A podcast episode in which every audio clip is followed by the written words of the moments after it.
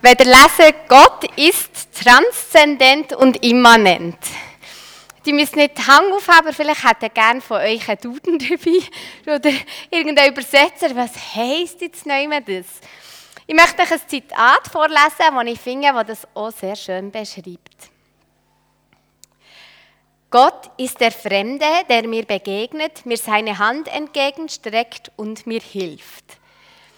Das hat eine Frau gesagt, die bei meinem Schwiegervater in Ehekurs ist gegangen, oder in die Ehevorbereitung, nicht in Ehekurs. Dann wären wir bei Piero und Andrea.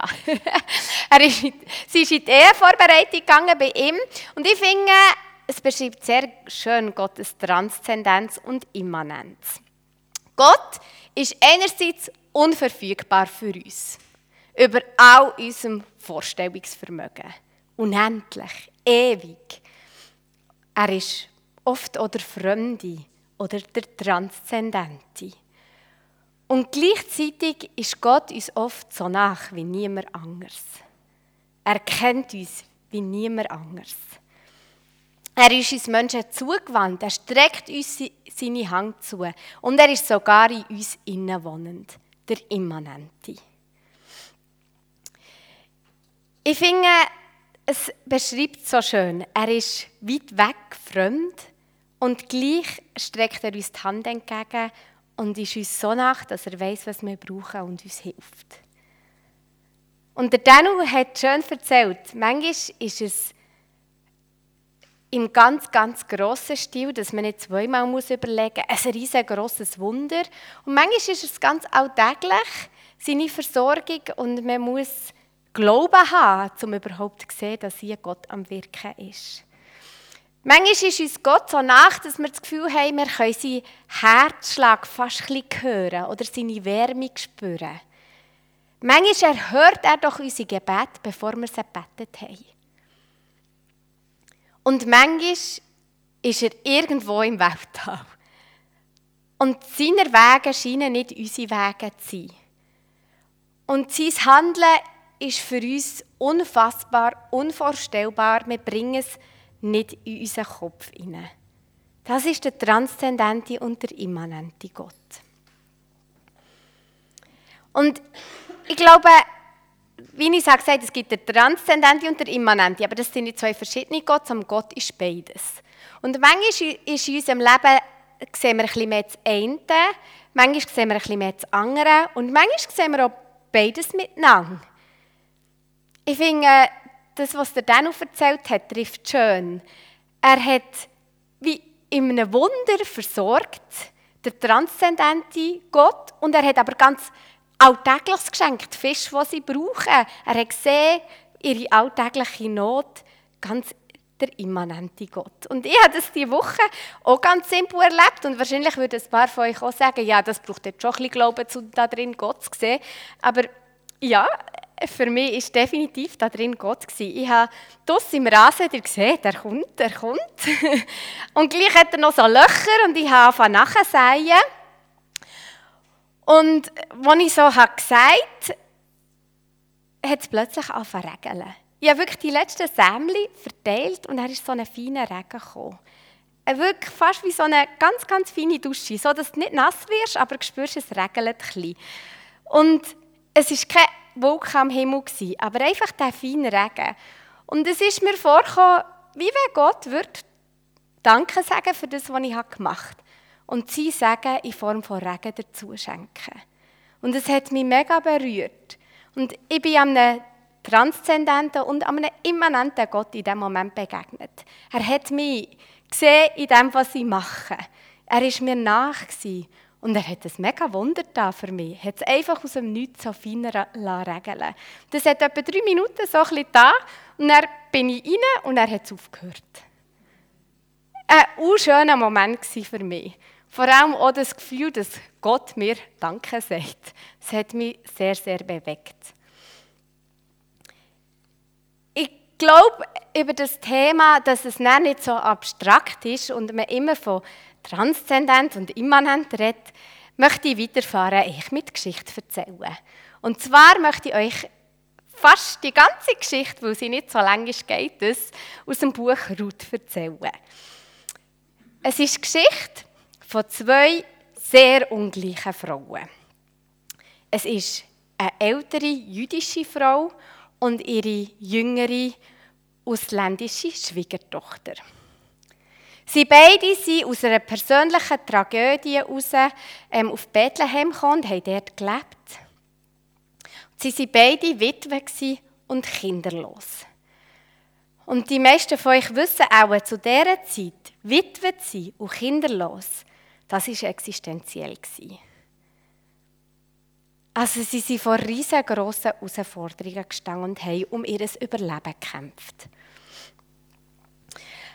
Die Jüngere hat natürlich sich entschieden, dass sie für sie beide sorgen möchte. Und sie hat überlegt, wie dass sie zu irgendetwas zu essen kommen. Also es ist so eine existenzielle Not. Sie haben nicht gewusst, wie sie es überleben können. Sie haben einfach mal etwas Essen gebraucht. Und so hat sie angefangen, was zu dieser Zeit üblich war.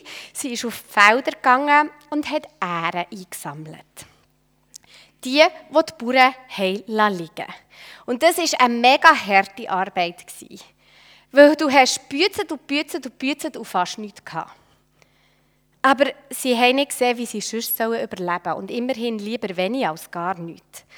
Also ist sie jeden Tag auf die Felder gegangen. Und es war schon eine risikoreiche Arbeit, weil sie darauf angewiesen war, auf den Gutwill der Bauern, dass die auch ein bisschen liegen lassen. Das war dann früher gang und gäbe, dass man bisschen liegen für die Armen, dass sie das einsammeln können. Und so ist sie an einem Tag wieder auf einem der Felder und zwar auf einem Feld von einem eher wohlhabenden Bauer, wo der um die Mittagszeit um selber ist aufs Feld gekommen.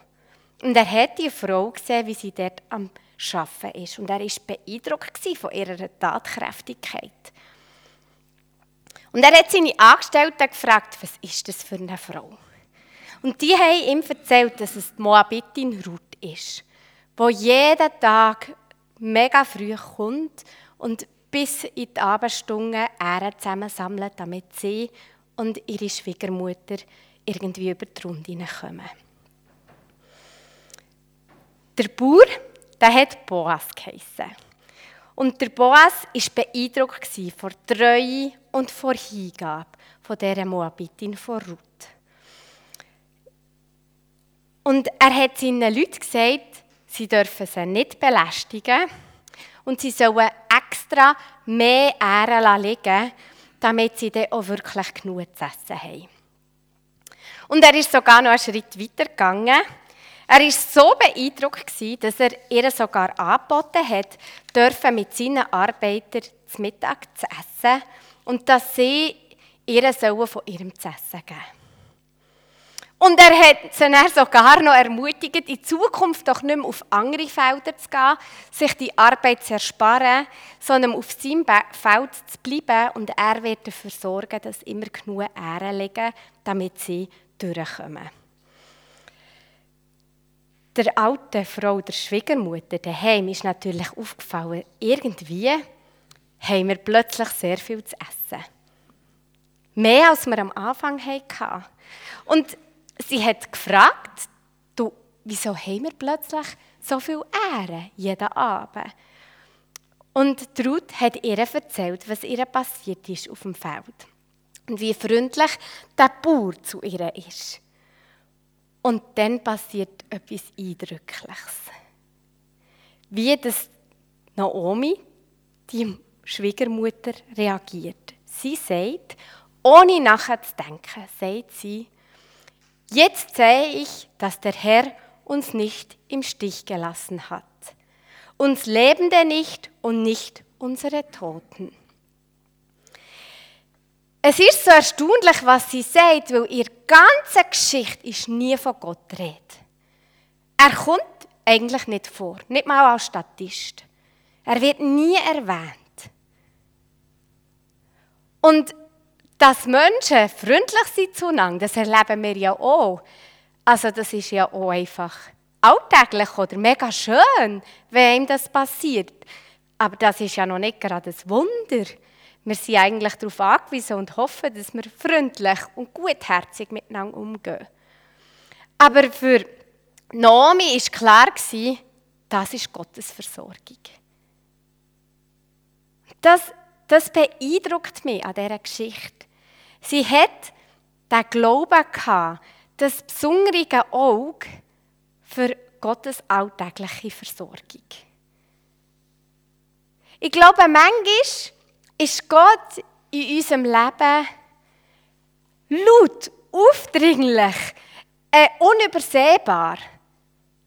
Aber zur meisten Zeit ist er doch ganz alltäglich, menschlich.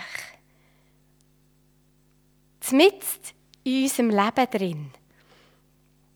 Unauffällig, fast unsichtbar. Ohne dass er, er hat es wie nicht nötig und macht es auch nicht. Er tut sich nicht uns aufdrängen und sagt, hey, das war der ich gewesen. Ich habe das gemacht, weil ich dich so gern habe. Er macht es einfach aus Liebe und aus Gnade, aber ohne von uns zu erwarten, dass wir ihm jetzt mit Anbetung und Dank entgegnen. Nicht mal mit der Erwartung, dass wir es sehen. Er macht es aus Treue, aus Hingabe, aus Liebe uns gegenüber. Und die Geschichte, die geht ja näher weiter. Die könnt ihr euch vorstellen. Der Boas hat sich natürlich in Ruth verliebt. Und, und sie haben geheiratet. Und aus dieser Familie heraus stammt dann der König David und aus dieser Familie heraus stammt Jesus. Also eigentlich ist die freundliche Tat von dem Bauer gegenüber von diesen armen Frauen die Hoffnungsgeschichte für die ganze Welt geworden, noch für uns heute. Und es ist eigentlich so simpel. Es ist rein die Freundlichkeit und Grosszügigkeit von einem Menschen, der etwas so Riesiges ausgelöst hat. Und ich glaube, wo immer wir unterwegs sind, ich glaube, wo immer wir einander freundlich begegnen, mit Liebe, mit Hingabe, mit Barmherzigkeit, dort schreibt Gott Geschichte. Und das ist nicht aufdringlich, es ist nicht laut, es ist ganz alltäglich, menschlich, aber unglaublich nach. So nach, dass uns ja die existenzielle Versorgung ist, wie bei diesen Frauen.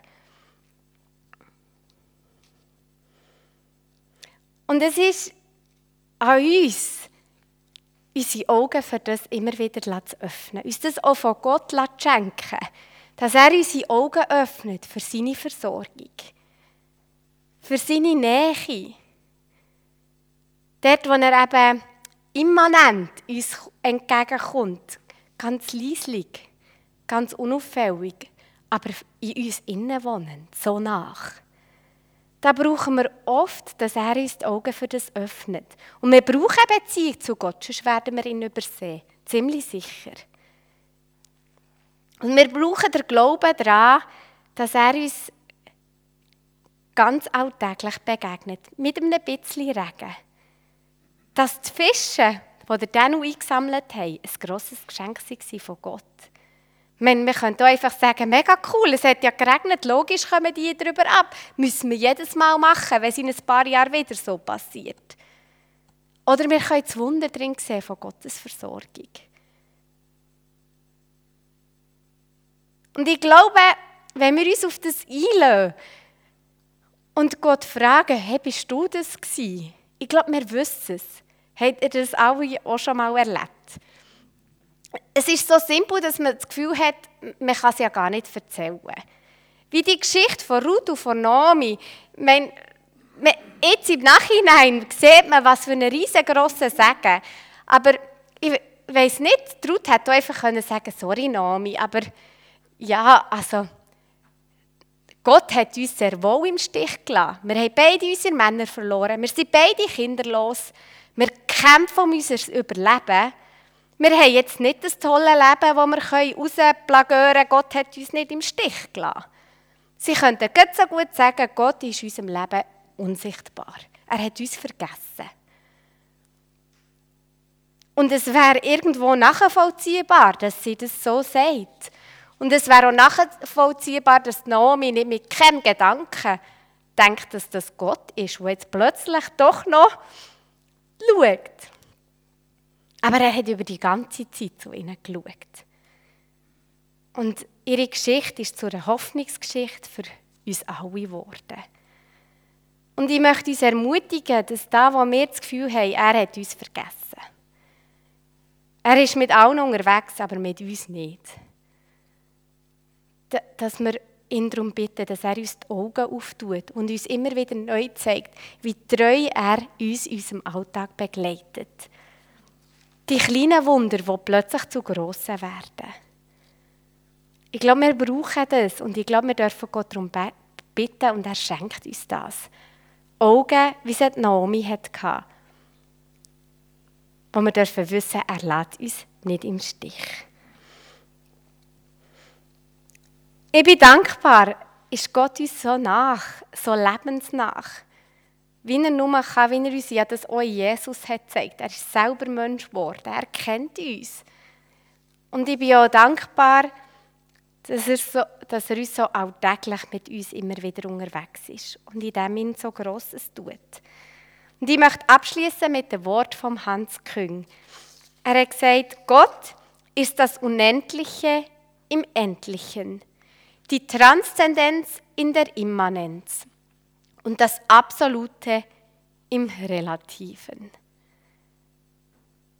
Es ist ein Zitat, wo, glaub, ich, ähm, wo man ein bisschen Zeit braucht, um darüber nachzudenken.